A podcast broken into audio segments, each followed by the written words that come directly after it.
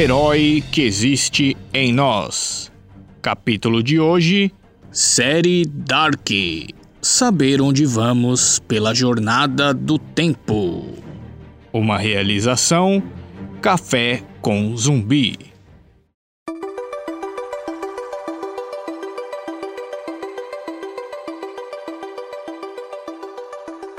A frase que inicia a série Dark, a diferença entre passado, presente e futuro é somente uma persistente ilusão, de Albert Einstein, é de muita utilidade prática para todos nós. Para esse cientista magnífico, o tempo e o espaço foi desvendado como sendo duas características de uma unidade só, ou seja, tempo e espaço é uma coisa só. Incrível, não? É claro que para Einstein tudo isso fazia parte de seu trabalho científico e talvez lhe parecesse familiar, mas essa percepção na vida prática pode dizer muito sobre nossas tendências, teimosias, crenças limitantes, entre outras inclinações que temos e que na série é muito bem demonstrado. Em outro momento, o relojoeiro cientista da ficção diz: não só o passado influencia o presente e o futuro, mas também o futuro influencia o passado. É como aquela pergunta da galinha e do ovo. Não é possível mais dizer quem veio antes.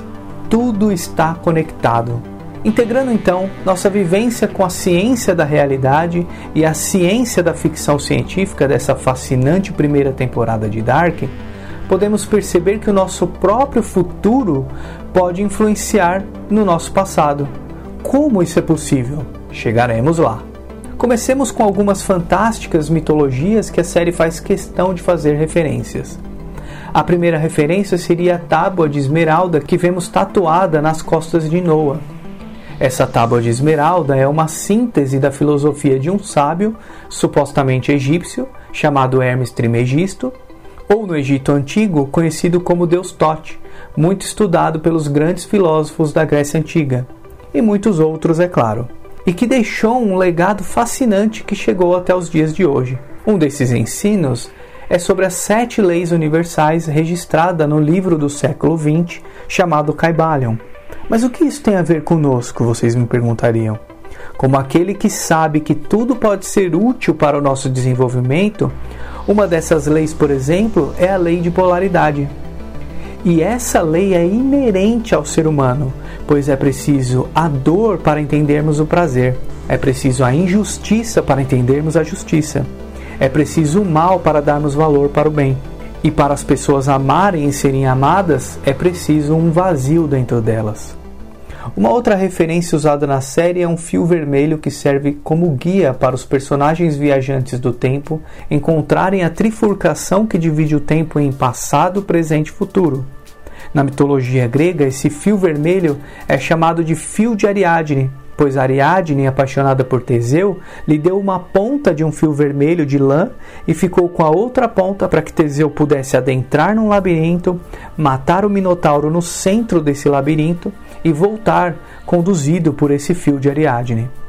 Simbolicamente, todo pretenso herói que quer vencer suas batalhas internas pode tomar como exemplo aquele herói que lhe inspira, seja ele qual for, pois todo herói serve como fio de Ariadne. Todo modelo que nos inspira e que podemos seguir seus exemplos sempre nos ajudará a vencer nossas próprias batalhas internas para toda a jornada do herói, como nos conta o mitologista Joseph Campbell e vemos que os autores da série souberam utilizar esse mito com maestria, como um bom fio condutor para os personagens que queriam enfrentar o desconhecido que a viagem do tempo poderia lhes proporcionar.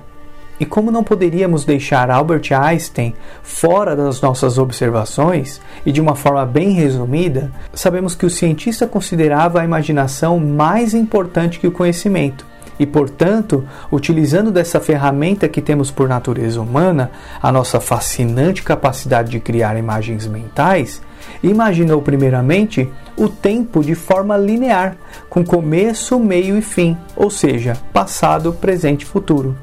Mas, como num rolo de filme antigo, imaginou o que aconteceria se cortasse esse rolo em vários pedaços e colocasse o começo, o meio e o fim um em cima do outro. Percebeu então que se nós observássemos nossa vida sob essa perspectiva, conseguiríamos ver todas as nossas ações de uma vez só e enxergaríamos, por exemplo, toda a trajetória dos nossos erros e poderíamos imaginar, num outro exemplo, todo o nosso padrão repetitivo de ações, como se pudéssemos ver que temos certas tendências ou padrões, bons ou ruins, em nossa vida. Daí a utilização da frase no início da série. A diferença entre passado, presente e futuro é somente uma persistente ilusão, de Albert Einstein, muito bem aplicada.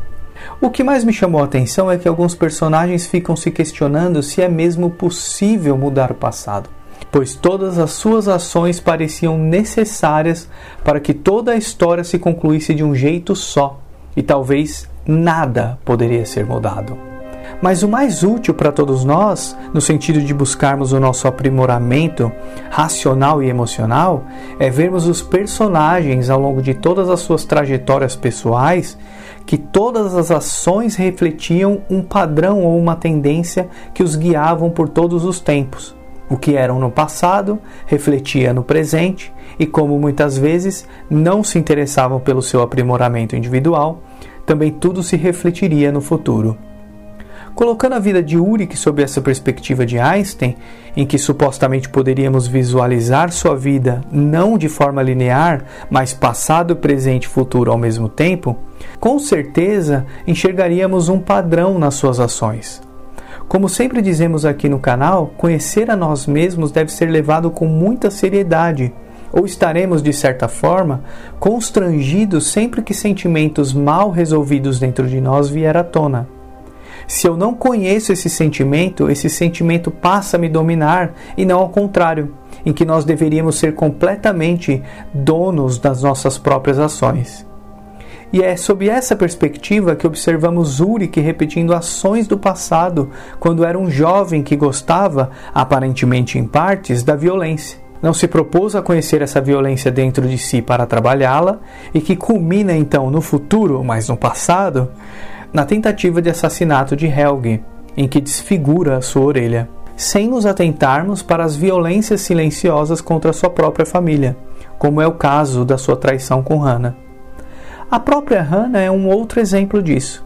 Vemos que desde criança tem uma tendência a manipular as pessoas para benefícios dos seus desejos secretos. Manipula a polícia para separar Ulrich de Catarina, e no fim da temporada, ou seja, no presente, quando tinha a oportunidade de escolher caminhos que respeitem a si própria, pois poderia trazer sentimentos bons para si mesma, escolhe manipular novamente e diz a Catarina que nunca foi atrás de Ulrich, e sim ao contrário, para incitar ainda mais a separação entre os dois.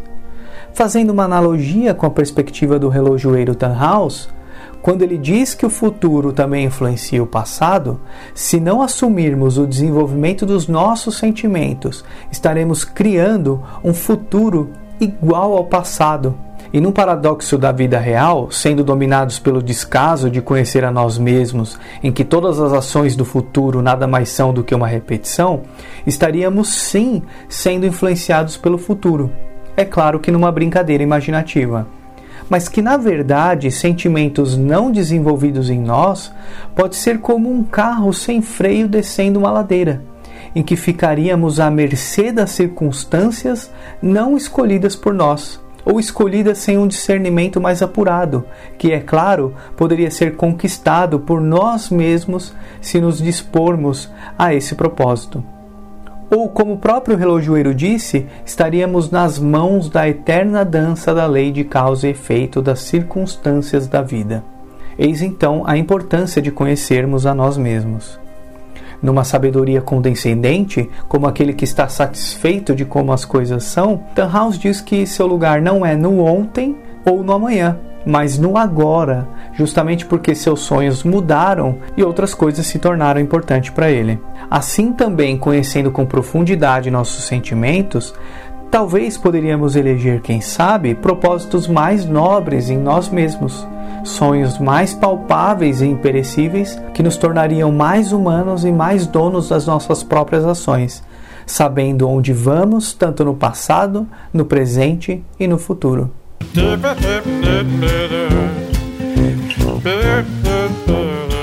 Curtiu nosso podcast? Então siga a gente no Instagram, Facebook e YouTube para saber das novidades. Ah, nos ajude a divulgar o canal. É importantíssimo sua ajuda, principalmente agora que estamos no começo.